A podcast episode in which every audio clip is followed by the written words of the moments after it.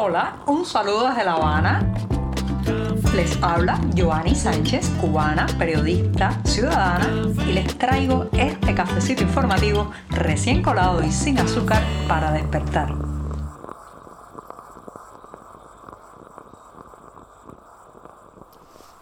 Lunes algo invernal aquí en la capital cubana. Sí, estoy viviendo una jornada que ha amanecido fresca con algunas nubes después de un fin de semana de lluvias constantes también aquí en La Habana.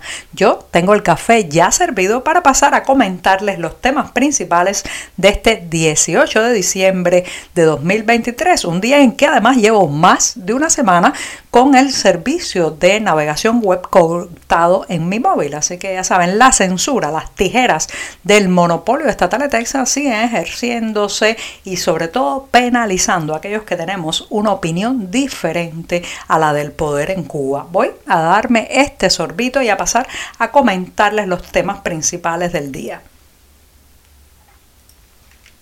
Después de este buchito sin una gota de azúcar, les cuento que los cubanos eh, somos para el régimen muchas veces unos conejillos de India, unas cobayas con las que experimentan sus ideas, ideas que muchas veces no tienen ningún asidero en la realidad, ninguna lógica económica o política, pero claro, como tienen todo el poder del mundo, como se controlan hasta el último resquicio de la realidad cubana, entonces nos utilizan a nosotros como eh, carne de experimento, carne de ejercicio, a ver cuánto soportamos, cuánto funciona o no de sus delirios. Eso parece ser que es lo que ha ocurrido con la tarea ordenamiento, ese paquetazo de ajustes económicos que incluyó supuestamente la, eh, el fin de la dualidad monetaria, pero creó otras deformaciones en la realidad cubana, una tarea de ordenamiento que además empujó a la miseria a un porcentaje cada vez más amplio de ciudadanos cubanos y que comenzó a regir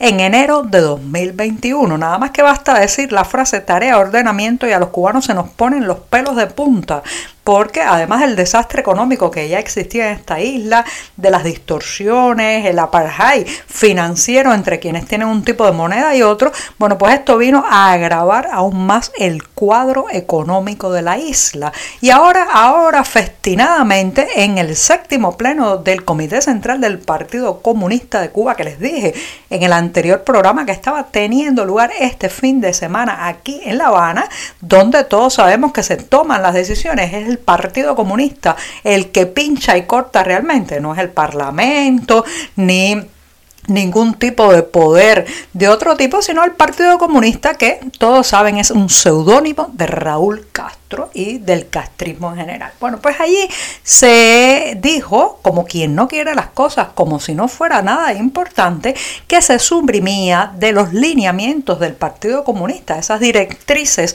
que supuestamente nos iban a conducir a una mejora económica, a un cambio también en la productividad del país, se suprime de eso el número 35 que versaba justamente sobre el seguimiento a la implementación de la tarea ordenamiento. Fíjense, de pronto se sacan de la manga que ya eso no lo van a controlar más porque aseguran que eh, pues no logró esta tarea los objetivos trazados, no logró los objetivos trazados, o sea, el experimento sobre nosotros, sus conejillos de indias, sobre nosotros, sus cobayas, no funcionó. Y entonces, bueno, pues ahora retiran este lineamiento y dicen que van a hacer otra cosa que ahora se va a llamar el programa de estabilización macroeconómica Vaya palabras, vaya palabras en un país sumido en la miseria, en la crisis crónica, en el desastre productivo. Ahora vamos a hacer un programa de estabilización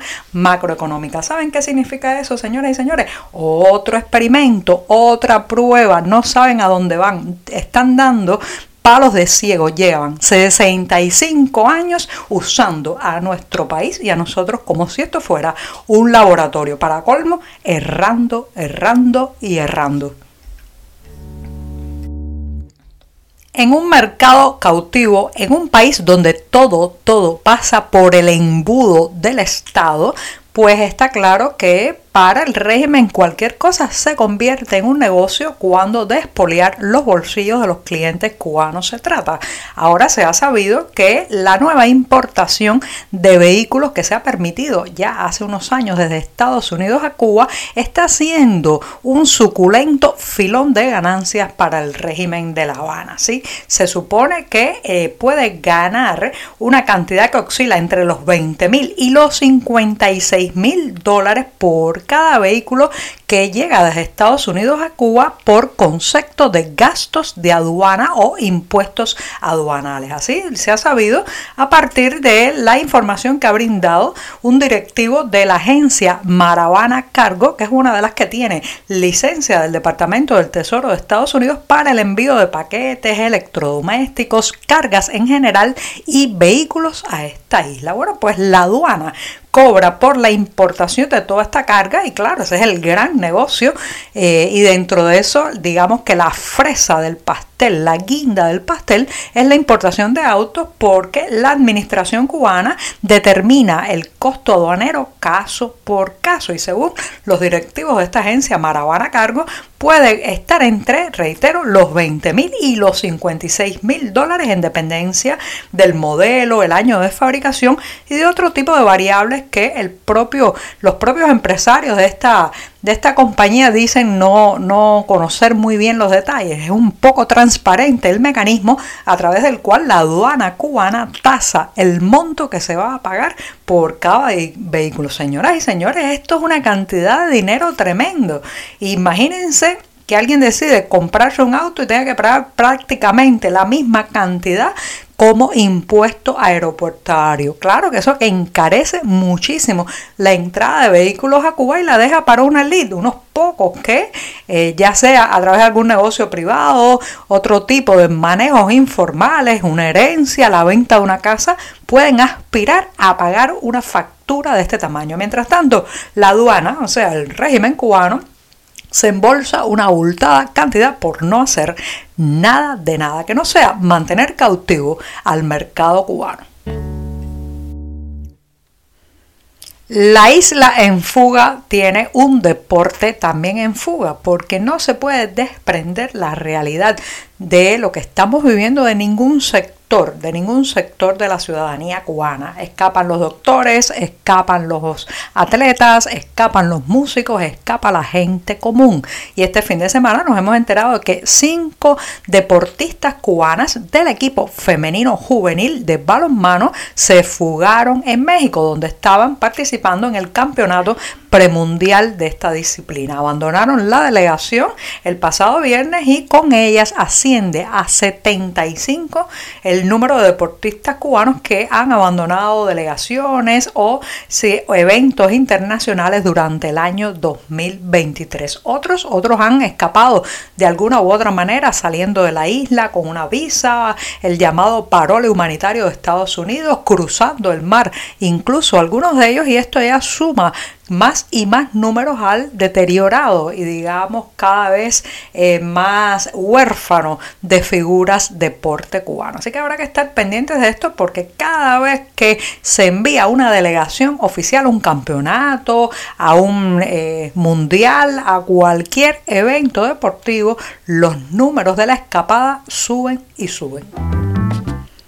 De cara al fin de año y antes de que comience uno nuevo, es común que las personas hagan un listado de prioridades, propósitos y también deseos. Yo pienso que si ese ejercicio lo hiciéramos no a nivel individual, sino nacional, está claro que en el número uno de ese listado de urgencias, propósitos, temas que tenemos que resolver, ya está sin duda la liberación de los prisioneros políticos cubanos. Justamente sobre ese tema habrá un conversatorio virtual el próximo jueves 21 de diciembre que está siendo organizado por el Centro de Documentación de Prisiones Cubanas. Con el título Por una Navidad sin presos políticos en Cuba, se inscribe en una iniciativa global, no es solamente relacionada con esta isla, sino que toca a todos esos presos políticos que han ido tras las rejas por los autoritarismos, los excesos de poder, la intolerancia, la violación tanto de los derechos humanos como de los derechos cívicos allí donde están bajo, eh, digamos, bajo la injusticia de la cárcel. Entonces, el conversatorio por una Navidad sin presos políticos tendrá lugar este jueves a las 5 de la tarde, hora de La Habana, y se trata de abordar toda esta situación y trabajar incansablemente para que la ansiada libertad llegue a las víctimas del Estado cubano. Así lo han planteado sus organizadores. Los detalles para seguir este conversatorio los pueden encontrar, como siempre les digo, en la cartelera del diario digital 14 y medio. Con esto sí, me despido de esta jornada de lunes y les deseo que tengan una buena tarde. Hasta mañana martes. Muchas gracias. Por hoy es todo. Te espero mañana a la misma hora. Síguenos en 14medio.com. También estamos en Facebook, Twitter, Instagram y en tu WhatsApp. No olvides, claro está, compartir nuestro cafecito informativo con tus amigos.